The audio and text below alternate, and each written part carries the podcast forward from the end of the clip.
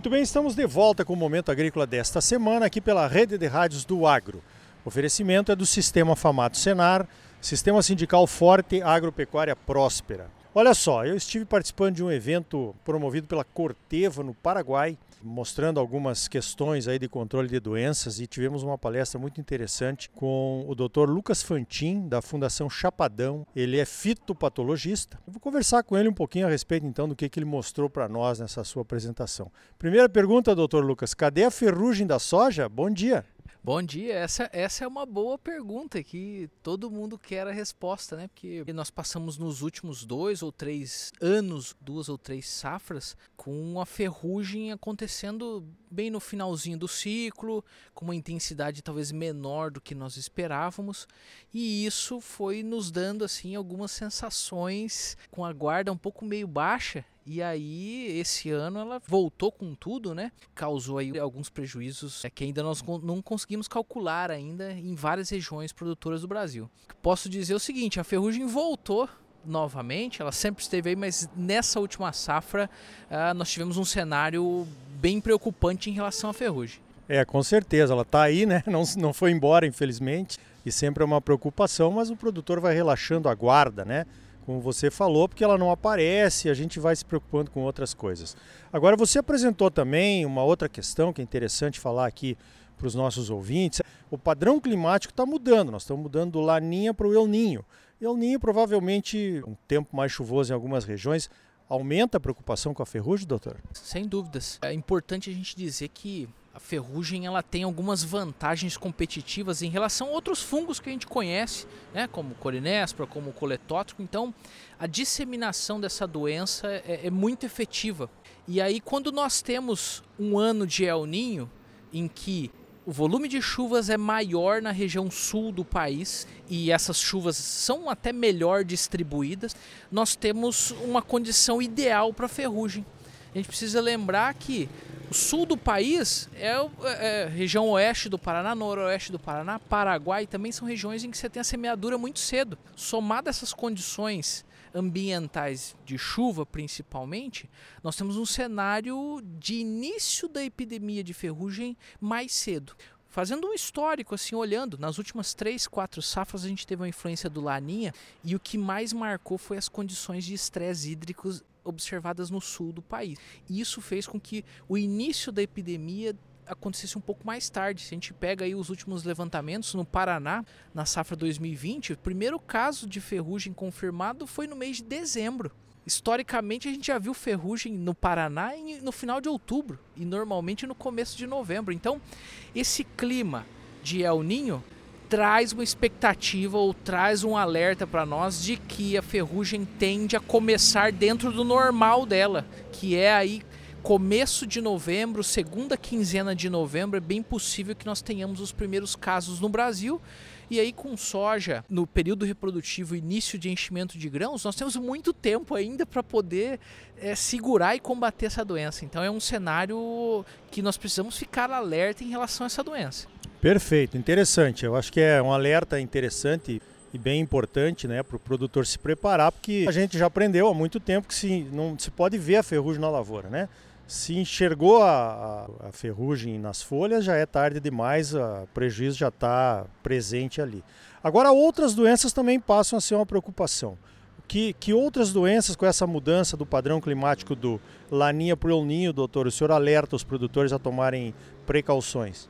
É, além da ferrugem, que é a doença, é a principal doença nível, nível nacional, nós podemos dizer, nós temos também doenças que estão crescendo, principalmente em inóculo, e vem acontecendo toda a safra, e às vezes o produtor não, não se atenta, o técnico, o consultor, ele não se atenta, e, e elas vêm crescendo e ganhando destaque. Uma doença que já é uma realidade, pelo menos há uns 10 anos, é a mancha-alvo essa doença estava mais restrita ou causando mais prejuízo no centro-oeste. E nas últimas safras a gente viu que no sul do país nós também tivemos problemas com mancha-alvo. Né? Além disso, uma doença antiga, mais nova, que é o crestamento de cercóspora, causado por fungo do gênero cercóspora, essa é uma doença que vem crescendo em muito em todas as regiões produtoras. Se a gente resgatar uh, um pouco atrás, o primeiro registro né, para uso de fungicidas na soja em caráter emergencial foi dado em função para controle de oídio e crestamento de cercóspora na década de 90.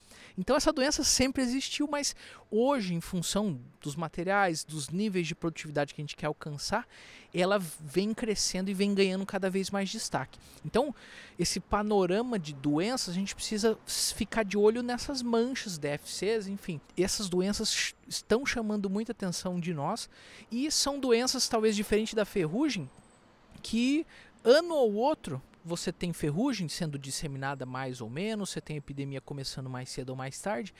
Para essas doenças você não consegue escapar, ela está ali na sua área e ela vai acontecer em todas as safras. Então, são doenças que já estão ali no sistema e que a gente precisa fazer um trabalho de anos para poder reduzir esse inóculo que a gente vem aumentando. Então fica, fica também um alerta para essas doenças também que têm capacidade aí de, de redução de produtividade tão, tão próximos aí também da ferrugem, quando ela acontece um pouco mais no final do ciclo. Então, importante tudo isso, tem um outro ponto importante que é a questão da perda de eficiência dos fungicidas, né?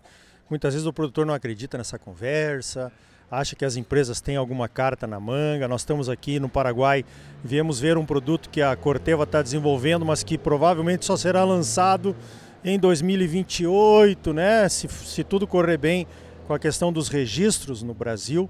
E o que está acontecendo com os produtos? O que, que o produtor tem que realmente tomar cuidado quando traça suas estratégias de controle das doenças fúngicas, doutor? É, o cenário da resistência talvez é, é, é, um dos cenários mais preocupantes e é importante a gente dizer que a resistência é um processo natural. Ela acontece para todos os seres vivos e, e, até nós estamos aqui porque a gente resistiu a alguma coisa, a gente foi selecionado a isso. O número de casos de resistência vem crescendo numa proporção que a gente nunca viu na história. Então, a cada ano, nós percebemos a, a redução para um ativo, seja fungicida, seja herbicida, seja inseticida, e isso afeta muito o produtor porque, primeiro, primeiro indício de resistência você tem a redução na eficiência daquele produto. E aí as medidas que se vêm de imediato, primeiro, aumentar a dose, reduzir intervalo, pressionando cada vez mais ainda esse sistema, sem contar custo, enfim, todos esses outros quesitos. Então a gente está tá vivendo assim um momento muito complicado em que nós temos uma base química de modos de ação muito estreita e que às vezes fica até difícil para o produtor compor um programa efetivo de controle respeitando todos os critérios para evitar a resistência. Então, importante que o produtor trabalhe, além dos ativos, que ele trabalhe com tudo que rodeia ele. Antes do produtor semear a sua safra, é importante que ele faça o planejamento dos materiais que ele vai utilizar, da época que ele vai semear, da fertilidade e nutrição das suas áreas. Isso também é, é, um, é um, um, componente que ajuda em tudo isso. E aí, dentro do programa de fungicidas, é importante que ele planeje o controle dessas doenças de acordo com o momento que aquela doença vai acontecer, calculando ou escolhendo os ativos que têm uma boa eficiência para aquela doença naquele momento, tentando rotacionar esses modos de ação. Então nós temos aí fungicidas dos grupos dos triazóis, as estubilurinas, as carboxamidas, temos os multissítios também. Dentro desses, desses ativos é possível que a gente faça essa rotação, sempre utilizando os multissítios também para poder ajudar isso. É sempre trabalhar de forma, tentar trabalhar de forma preventiva.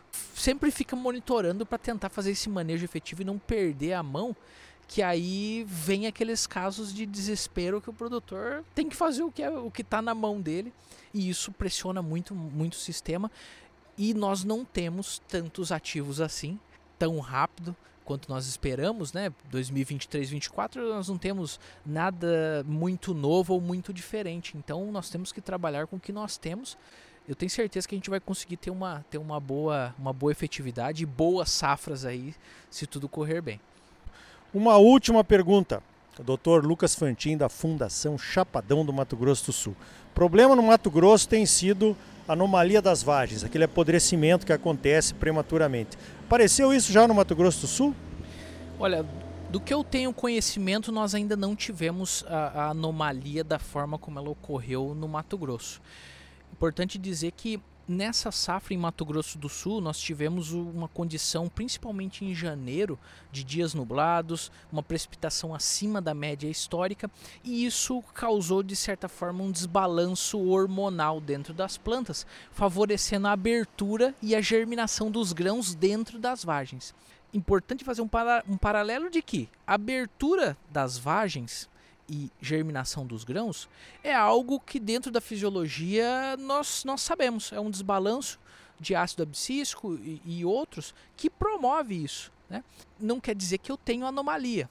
Até o momento em que se é conhecido, essa anomalia está, está restrita a Mato Grosso. Tem alguns relatos de algumas viagens que, que fiz aí de Maranhão, de Tocantins e produtores que dizem que já viram algo parecido, mas é importante a gente, a gente diferenciar isso porque às vezes abre uma vagem ou germina um grão todos aqueles patógenos oportunistas que estão por ali, eles vão se aproveitar, eles são oportunistas. Né?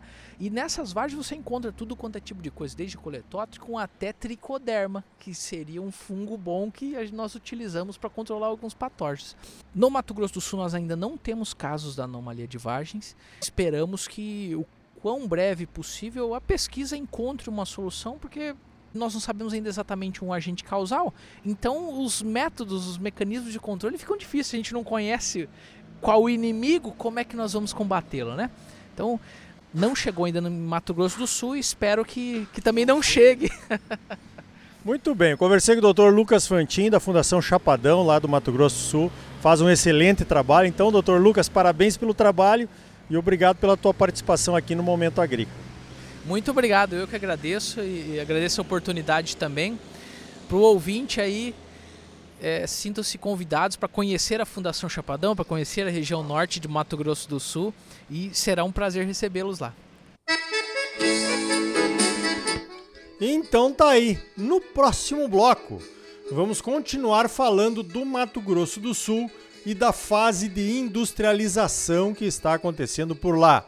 E ainda hoje você vai saber como está a agricultura do Paraguai, quais são as principais vantagens competitivas e quais são os principais problemas do nosso vizinho, o quarto maior produtor de soja do mundo. O agro é a força do Brasil. O sistema sindical é a força da união dos produtores. Então participe do seu sindicato rural. Sistema Famato Senar, trabalhando para fortalecer o nosso agro cada vez mais. Voltamos já com mais momento agrícola para você.